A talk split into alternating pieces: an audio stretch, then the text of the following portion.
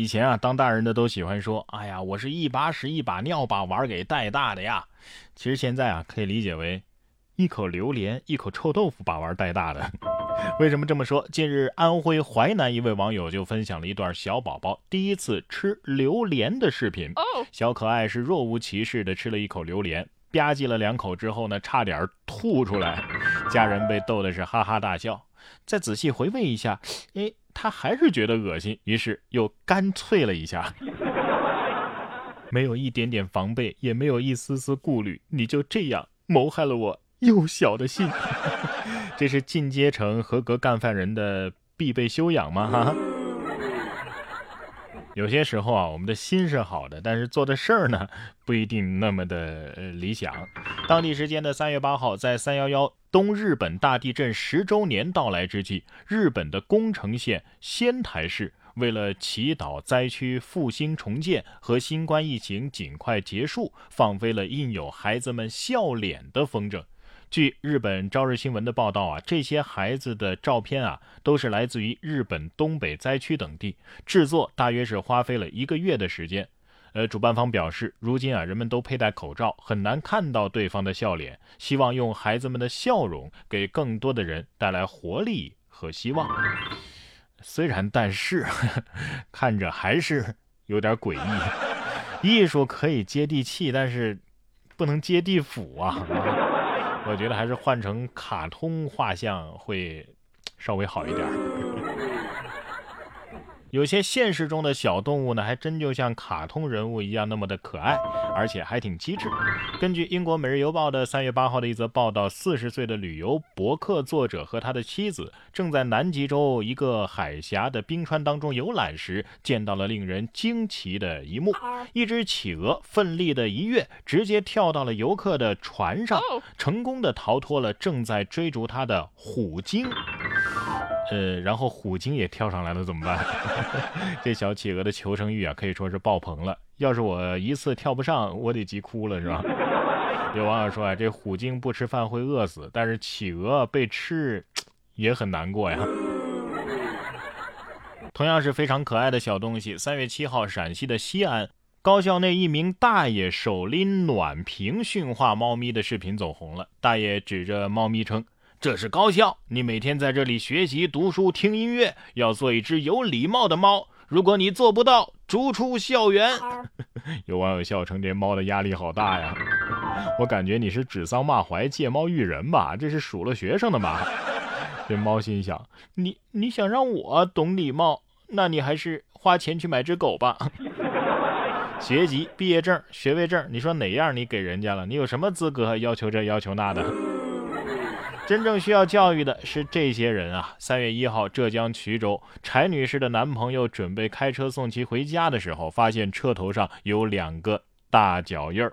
去保安室调取监控之后，看到是一个女生想让同行的男生背，于是呢就踩在车头上垫脚。柴女士觉得很生气，将视频发到了网上。而当时的女主则是联系到柴女士道歉，并且请求删除视频。男主却私信指责柴女士心眼小，是女权卫士。这这听这说的话啊，怎么这么硬气呢？啊，听这硬气程度，我还以为他要掏钱给人家换一辆新车呢。女权真是啥都能扯上女权啊！女的维护一下自己的权益就叫女权了，那直男维护自己的权益是不是叫直男权啊？背女生还得找个垫脚的，直接背背不起来吗？这身体素质你还不如猪八戒呢。身体不好就去看看病行吗？啊，不过呀，对于医生来说，癌症都能治好，但是有些人的心病、素质病还真不那么好治。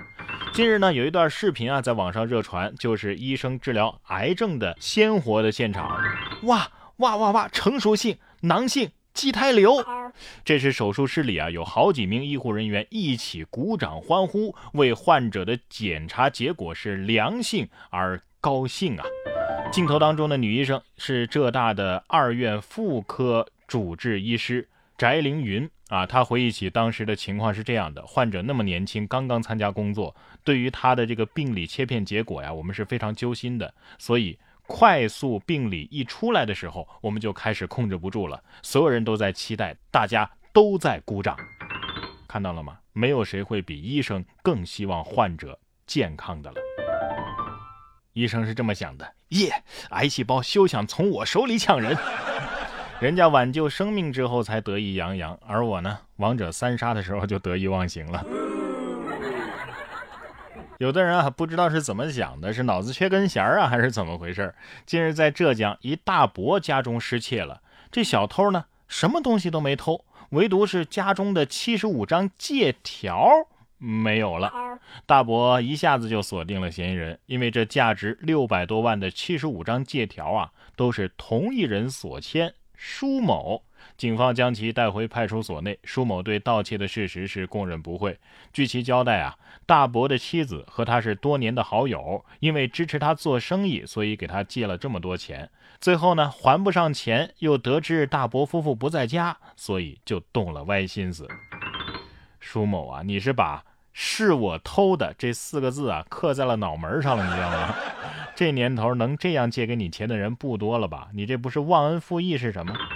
不过你这样的行为啊，似乎为你还不上钱找到了智力支持，你知道吗？